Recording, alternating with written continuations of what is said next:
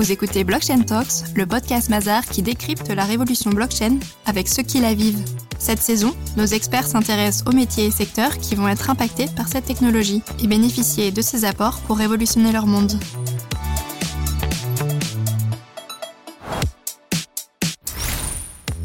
Bonjour et bienvenue dans un nouvel épisode de Blockchain Talks.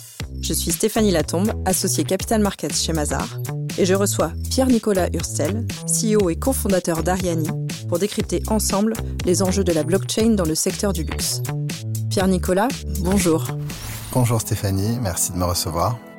On va aujourd'hui échanger à propos d'Ariani ou comment la blockchain a fait son nid dans l'univers du luxe. Tout d'abord, j'aimerais connaître un petit peu plus votre parcours, Pierre-Nicolas. Donc j'ai commencé chez Mazar euh, en conseil en stratégie. Puis en, quittant le cabinet, euh, je me suis associé avec euh, une ancienne partenaire d'un autre grand cabinet et on a monté un, petit cabinet de change et de stratégie. La plupart des clients de ce cabinet ont toujours été des, clients des, grandes, des grandes maisons de luxe, principalement amenés par le réseau de mon associé d'ailleurs, qui à l'époque où je l'ai rencontré aurait dû prendre sa retraite et n'avait pas du tout envie de s'arrêter, alors que moi je démarrais à peine. C'est une société qu'on a montée il y a, il y a une dizaine d'années. C'est grâce à elle à mon associé et à, cette société, que j'ai pu euh, comprendre, euh, décrypter euh, les besoins, les problématiques, les fonctionnements de l'univers des, grandes maisons de luxe. En 2012, un de, mes clients qui organisait des, grands événements de mode m'a proposé de prendre la, direction d'une société qui est rachetée aux États-Unis et de les aider à intégrer cette entreprise dans leur, dans leur groupe. Le, le tournant qui m'a amené sur le chemin d'Ariani, c'est le constat que j'ai fait en 2016-2017 des, profondes transformations dans l'univers du luxe et de la mode et de l'importance, de la nécessité pour ces industries de mettre l'innovation au cœur de la transformation de leur modèle pour devenir à la fois plus performant, multicanal et aussi plus transparent et plus, plus responsable. Euh, j'ai d'abord monté une grande conférence euh, à Los Angeles sur l'innovation et la sustainability dans le, luxe et la mode où j'ai réuni plus d'une centaine de speakers, des centaines de startups venus du, monde entier. Et c'est à cette occasion que je me suis rapproché de l'équipe qui avait démarré le projet Ariani. Et ils m'ont proposé de les rejoindre, de mettre sur le siège du conducteur et de devenir cofondateur avec eux de ce, projet et de les aider à, l'accélérer en amenant ma, ma connaissance du, secteur et de ses problématiques. Ce que j'entends dans votre parcours, Pierre-Nicolas, c'est une très grande expertise, une très grande expérience du secteur du luxe, mais j'entends aussi beaucoup de conviction. La conviction est importante. Comment est-ce qu'on fait l'exercice aujourd'hui d'emporter la décision auprès des partenaires que vous souhaitez voir accompagner ce projet? Comment est-ce que vous faites cet exercice de conviction auprès d'eux? Il y a plusieurs éléments à, prendre en compte. D'abord, il y a des questions de, cycle. Il y a quelques années, euh, on croyait que la blockchain, ça allait être partout. Et puis ensuite, il y a eu euh, une année un peu noire. Et puis la blockchain devait disparaître et ne plus servir à rien. Et puis la réalité, c'est qu'on va sûrement être quelque part euh, entre les deux. Donc il faut déjà gérer cette question de hype un peu. À quel niveau de la vague est-ce qu'on se situe? Ensuite, comme souvent quand il y a quelque chose de très nouveau, on se focalise sur des aspects très techniques. Et donc, euh, on doit à la fois être capable de les expliquer, mais un peu aussi de les désacraliser. Quand vous utilisez un moteur de recherche, vous vous demandez pas comment est fait le microprocesseur. Quand vous utilisez une carte d'identité numérique, est-ce qu'il est nécessaire de se demander euh, comment fonctionnent les nœuds et comment les blocs de données ont été inscrits et si la blockchain est publique ou privée? Enfin bon, on est sur des, des niveaux de technicité qui sont extrêmement bas, qu'il faut expliquer, mais qu'il faut aussi un petit peu désacraliser et savoir mettre de côté pour se concentrer sur la valeur apportée les problèmes qu'on résout et finalement pourquoi est-ce que cette technologie permet de les résoudre un petit peu mieux qu'une autre ou parfois est la seule qui pourrait permettre de les résoudre? Un cas d'usage simple, un use case, qu'est-ce que propose Ariani aujourd'hui? Alors, nous, on est convaincus que les marques euh, de luxe, de mode en général, ont une capacité exceptionnelle à créer des, produits fantastiques et que leurs clients sont très très contents de posséder ces produits. En revanche, on voit qu'elles ont un challenge pour arriver à créer autour de cette économie de produits une économie de services et une relation euh, continue dans le temps pour plein de raisons. D'abord parce que leurs produits souvent ne sont pas connectés au réseau. Un sac à main, une montre, c'est pas comme un téléphone, c'est pas, euh, c'est pas numérique, c'est dans le monde analogue et aussi parce qu'il y a plein d'acteurs qui émergent et qui viennent euh, bah, proposer ces solutions-là. On va prendre un exemple très simple, le luxe est la seconde main. Il y a des grands acteurs qui créent des plateformes et qui proposent aux propriétaires de produits de luxe de revendre leurs produits sur, euh, sur leur plateforme. Bon, bah, les, marques de luxe n'ont pas la main là-dessus, ça leur plaît pas toujours, mais pour certaines, elles commencent à, essayer de trouver une, façon de, si ce n'est de vivre avec, mais de se replacer au centre de tout cela. Mais en tout cas, c'est juste un exemple de une marque crée un produit physique non connecté. L'utilisateur a besoin de services autour de ce produit. Une plateforme tierce crée un business autour de ça. Nous, on pense qu'il y a une opportunité pour les marques de luxe de pouvoir garder la main sur les services autour de la possession de leurs produits et de proposer en plus de la possession de leurs produits un univers relationnel et serviciel qui va accompagner le propriétaire tout au long de la vie du produit ou tout au long de sa possession du produit. Donc il y a plusieurs euh, use cases et plusieurs, euh, plusieurs formes d'utilisation qu'on peut imaginer. Peut-être que la première et la plus simple, c'est euh, la garantie du produit, qui généralement aujourd'hui est liée à un compte personnel que le propriétaire ouvre sur le site de la marque. Eh bien, avec notre technologie, la garantie pourrait être liée au produit directement, vivre avec le produit et pouvoir donc potentiellement être transféré. Deuxième cas d'usage, les réparations c'est très pertinent dans le dans l'univers de la montre ou de la joaillerie, peut-être un peu moins dans, dans l'univers de la mode. Est-ce qu'une pièce a été changée? Est-ce que une réparation euh, a été effectuée sur sur le produit? Le fait de pouvoir venir imprimer horodater ces événements dans euh, la représentation numérique du produit, euh, ça va rajouter de la valeur, ça va permettre au produit de garder de la valeur, une sorte de carnet d'entretien numérique. On va en parler évidemment, je, l'ai évoqué, euh, la possibilité de revendre un produit, pouvoir prouver grâce euh, à son identité numérique qu'il est euh, authentique, pouvoir montrer quand il a été réparé, quelle a été la date de sa garantie et pouvoir garantir au consommateur, au futur acheteur finalement, plus de sécurité. Donc voilà un petit peu des, des use cases, je dirais, tournés vers le, le client. Pour la marque, Qu'est-ce que ça veut dire? Pour la marque, ça veut dire la possibilité de développer et donc de vendre des services. Ça veut dire la possibilité de garder un client dans un univers de marque en lui proposant d'autres fonctionnalités autour de son produit. Ça veut aussi dire rester en contact avec lui, quel qu'il soit. C'est-à-dire que si je vais acheter un, un produit de luxe, euh, parfois c'est pour faire un cadeau. Le payeur n'est pas nécessairement celui qui reçoit. Si j'achète un produit sur le second marché, je ne suis donc pas le premier possesseur. Si j'achète un produit chez un retailer indépendant ou un multimarque, la marque n'a aucune possibilité de savoir qui je suis. Dans tous ces cas, la marque n'a pas de point de contact avec le propriétaire de l'objet. La technologie qu'on propose permet de créer ce lien entre l'objet, la marque et le propriétaire, ce lien perpétuel qui va permettre d'entretenir cette relation tout en respectant l'anonymat et la vie privée du propriétaire, puisque grâce à la blockchain, on peut garantir finalement une relation pseudonymisée dans laquelle la marque s'adresse à l'objet à l'intérieur de son coffre-fort et pas à une personne dont elle aurait des données. Le lien perpétuel. Alors on a mis le doigt dessus, je mmh. crois que c'est ça, c'est le fil d'Ariane, d'où le nom d'Ariani. Oui, absolument. Quand on a cette idée d'Ariani, on pourrait choisir une autre technologie que la blockchain. Pourquoi avez-vous choisi celle-ci? Alors, l'utilisation de la blockchain est absolument essentielle pour euh, résoudre les problèmes qu'on résout et apporter les solutions qu'on apporte. Il y a trois raisons principales pour cela. La première, c'est que la blockchain nous permet de créer ces objets numériques uniques qui sont les identités digitales des produits euh, de valeur, ces passeports, ces certificats d'authenticité. C'est vraiment la technologie aujourd'hui qui permet de créer ces objets euh, originaux. C'est vraiment un pas vers ce qu'on appelle l'Internet de la valeur. Si je fais un, une comparaison, si j'ai une photo sur mon téléphone et que je vous l'envoie, on a maintenant deux photos sur le réseau. Avec un objet numérique unique basé sur la blockchain, il n'y en a qu'un et un seul. Et si je vous l'envoie, vous avez la certitude que je ne l'ai plus, vous avez la garantie de l'avoir vous-même. Donc c'est très adapté à euh, la propriété. ça c'est la première euh, raison. La deuxième raison, c'est que c'est une infrastructure décentralisée, distribuée. Donc c'est très pertinent pour euh, permettre à des concurrents ou des acteurs qui a priori ont des intérêts divergents de travailler ensemble sur la même couche de technologie. La troisième raison, qui est pour nous majeure, c'est le respect de la vie privée des utilisateurs. Nous sommes convaincus que même au-delà des questions réglementaires et de la RGPD, des nouvelles réglementations qui sont en train de en Californie et dans l'État de New York en particulier, les consommateurs et en particulier les, clients des marques de luxe vont de plus en plus avoir envie que leur anonymat et leur vie privée soient respectés. Non pas qu'ils n'auront pas envie d'en dire plus aux marques, d'entrer en relation avec elles et de nouer des liens proches. Mais les marques devront être capables de leur garantir cette première couche de respect complet de leur vie privée. Et la blockchain permet de faire ça. Quand on émet une identité numérique pour un produit, celle-ci est stockée dans un coffre-fort numérique sur un téléphone. Ce coffre-fort numérique s'appelle un wallet et ce wallet n'est identifié que par une clé publique et une clé privée. Et donc son utilisateur n'a jamais à donner aucune information personnelle pour pouvoir l'utiliser. C'est donc une solution qui est privée de manière euh, native et c'est une propriété majeure de la blockchain qui nous permet de délivrer la valeur que nous apportons. Par rapport à euh, une solution blockchain, on sait aussi qu'il est très très important d'avoir des garanties, d'avoir des grands noms qui accompagnent, d'avoir des industriels qui sont en phase avec ce projet et qui, sont, qui font partie de l'aventure. Aujourd'hui, euh, quelle forme ça prend Ariani et quels sont les groupes qui vous accompagnent dans cette réflexion et dans ce travail?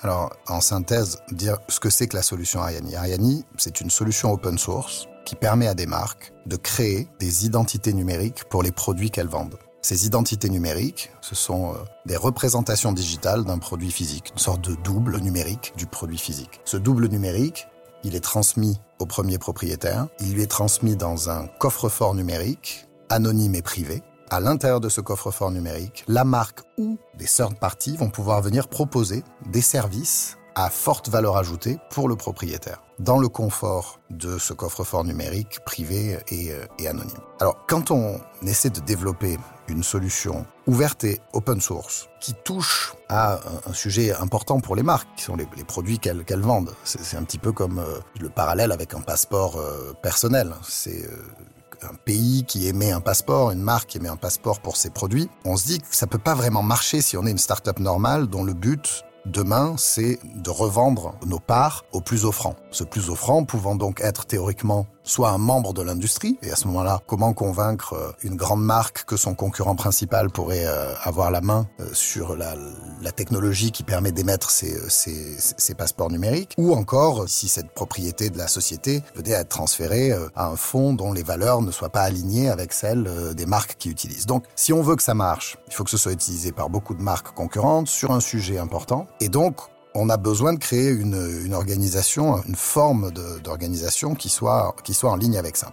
Nous, ce qu'on a créé, c'est une association, une association loi 1901, qui porte et dirige la partie open source de cette technologie. C'est la partie open source de cette technologie, c'est vraiment, ça s'appelle une couche base de technologie, c'est un protocole. Ce sont les règles et les contrats intelligents qui permettent d'émettre des identités numériques, d'ajouter des services sur ces identités numériques, d'envoyer des messages et de communiquer avec ces identités numériques. Et cette structure, elle ne peut pas être vendue, elle ne peut pas distribuer de dividendes, et donc elle donne la garantie d'une indépendance capitalistique et financière perpétuelle, euh, là aussi longue, à euh, ses utilisateurs, qui sont principalement les marques, mais qui demain seront bien sûr les utilisateurs fidaux. On peut imaginer aussi que si on réussit ce, pari et que ce, protocole devient largement utilisé, les consommateurs auront eux aussi envie de pouvoir faire confiance à euh, l'organisme qui gère la technologie de certification de leurs produits. Donc on a créé cette, euh, société euh, sans capital, qui est une association M901. On a regardé ce que ça peut être une fondation, qu'est-ce que ça peut être. C'était très pertinent de le faire avec une association M901. Donc voilà la, structure d'Ariani.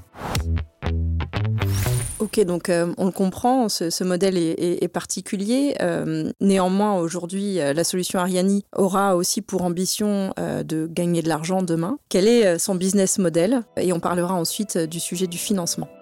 Alors, euh, c'est pas parce que euh, on n'a pas de capital et euh, qu'on peut pas distribuer de profit qu'on peut pas faire de revenus. Donc, l'association Ariani, c'est une, une, association qui est commerciale, qui est à but non lucratif. Donc, elle peut pas distribuer de profit, mais elle peut faire des revenus. Je vais vous donner un exemple, mais pour les amateurs de football, l'UEFA par exemple ou la FIFA en Suisse, ce sont des associations qui font plusieurs milliards de chiffres d'affaires, qui ont des revenus, des modèles économiques. Donc l'association Ariani, elle fait des revenus parce qu'à chaque fois qu'un certificat est émis, à chaque fois qu'un message est envoyé, à chaque fois qu'un tampon d'horodatage est placé sur un certificat, eh bien la marque qui a fait cette action paye ce service au moment de ce paiement, il y a une partie du revenu qui va euh, financer l'association Ariani. Pour être exact, c'est 40%. Le reste des revenus sont destinés à financer les sociétés, les développeurs ou les intégrateurs qui auront développé les solutions pour utiliser le protocole le développeur du wallet que le consommateur final utilise, le développeur du connecteur entre l'ERP de la marque et notre protocole.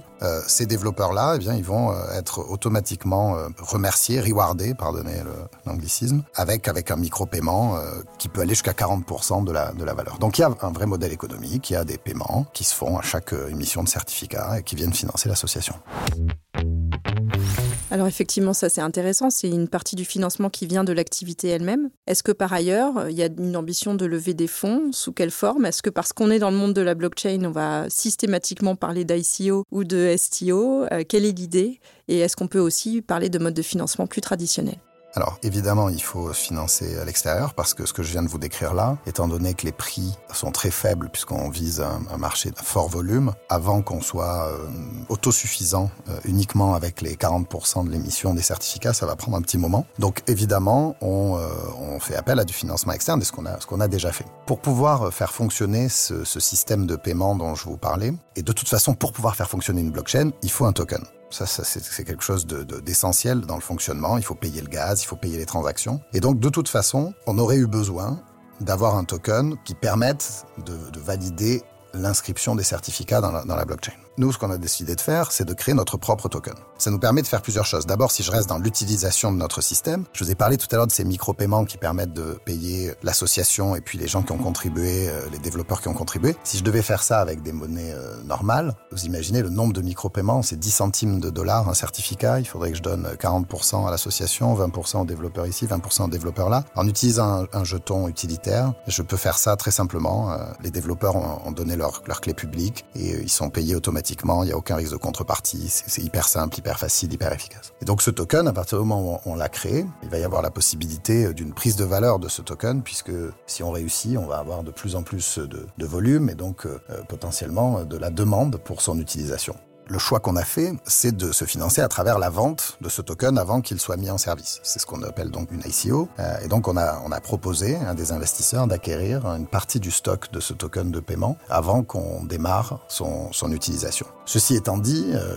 la question de savoir euh, comment on va continuer à financer le projet est une, une, question euh, qui, qui est pas simple à, à résoudre. Les ICO, c'est plus très à la mode. On, on pense que d'ici la fin de l'année, on va commencer à voir des projets qui ont fait de belles ICO livrer des choses vraiment solides, mais il y en a quand même beaucoup qui sont partis avec la caisse. Donc mm. euh, le niveau de confiance autour de ce sujet est pas extrêmement élevé. Ça, c'est dans les mauvais côtés. Dans les bons côtés, on a une réglementation en France grâce à la loi Pacte et euh, à, l'action des députés lors de la Rodière, Pierre Persson, qui ont beaucoup beaucoup travaillé pour que un cadre euh, extrêmement positif pour la blockchain soit créé en France. Donc grâce à eux et grâce à cette loi, on a un cadre réglementaire pour les, pour les jetons utilitaires qui est euh, extrêmement positif. Pour autant, euh, il n'y a pas encore euh, une maturité suffisante en France chez les investisseurs institutionnels et même chez les investisseurs représentants de, de l'État pour investir dans, dans des projets comme celui-là. Alors peut-être que c'est juste un petit peu trop tôt, peut-être qu'il faut aussi qu'on s'inspire des, des modèles open source comme Red Hat par exemple, dans lequel il y a euh, une couche euh, d'open source qui est ouverte, qui est euh, pas vendable, et puis il y a une société de services à côté qui, qui propose de, des intégrations. C'est peut-être ça qu'il faudra qu'on fasse au début. En tout cas, voilà, on est en train d'essayer de, construire un, un, modèle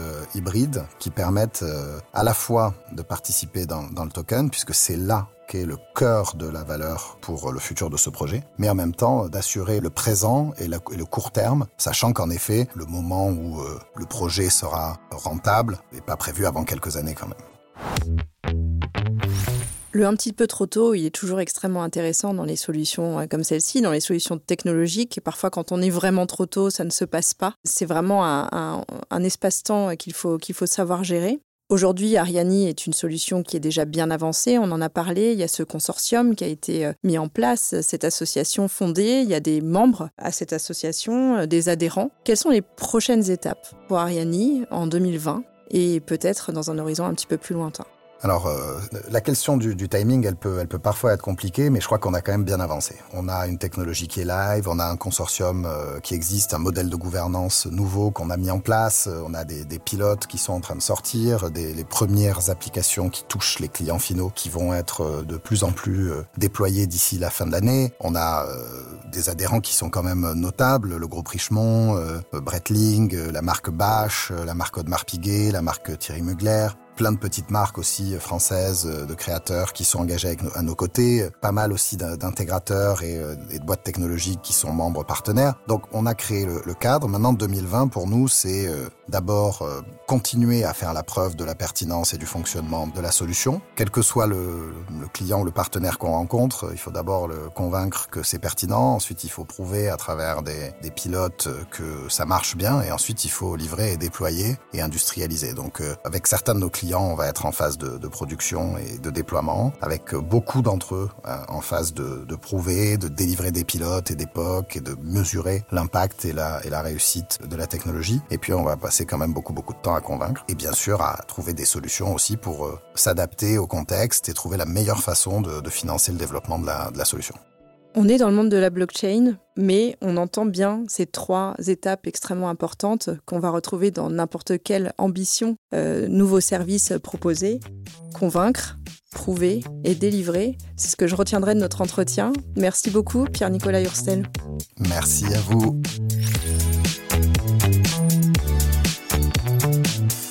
Retrouvez l'intégralité de ce podcast et tous les épisodes des saisons 1 et 2 de Blockchain Talks sur toutes les plateformes d'écoute et de téléchargement. N'hésitez pas à vous abonner et à partager. Et à bientôt pour un nouvel épisode.